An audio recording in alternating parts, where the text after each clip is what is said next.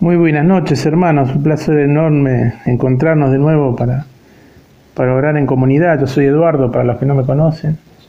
Vamos a estar orando por protección extraordinaria en estos tiempos donde estos tiempos de crisis, donde lo, lo que más se ve a, lo mejor una tremenda desigualdad, ¿no es cierto? Porque eh, sabe pasar que a veces en la crisis hay gente que se eh, que se beneficia muchísimo y sin embargo hay otra gente que se ve muy perjudicada y eso a veces ocasiona eh, resentimientos, rencores. Pero más allá de eso tenemos que recordar que estamos transitando un, un tiempo de Pascua, o sea que Jesús Cristo todavía está caminando entre nosotros. ¿no? Como en aquel tiempo nos viene a visitar en nuestro pueblo, en nuestra, nuestro barrio, en nuestra casa, a nuestra familia. Jesús camina entre nosotros verdaderamente. Y como en ese tiempo nos reúne, nos reúne para hablarlo eh, en intimidad, como hizo en aquel tiempo que reunió a sus amigos y les reveló eh, el secreto para transitar en estos tiempos de crisis.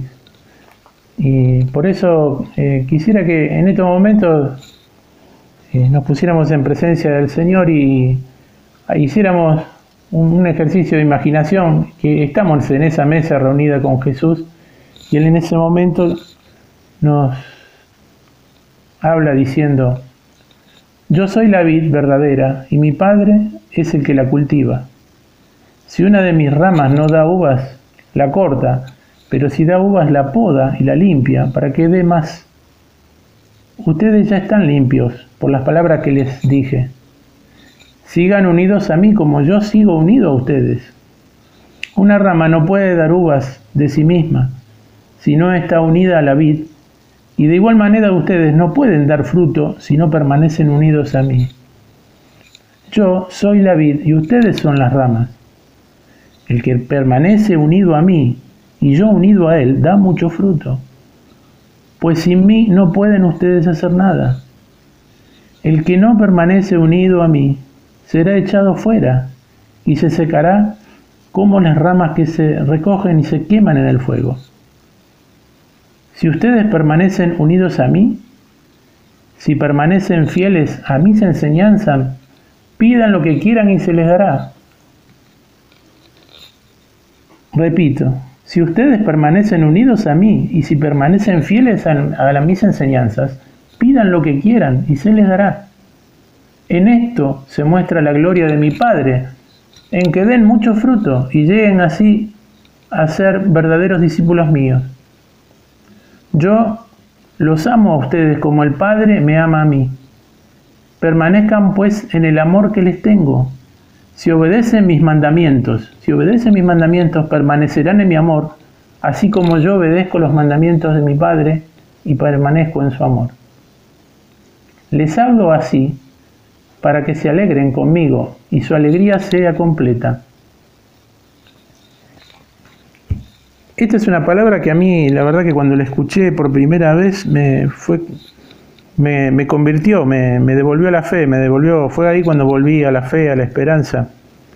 Esta, esta promesa, esta promesa segura de que Dios viene a mí, o sea, el Todopoderoso es Él el que, el que viene a mí.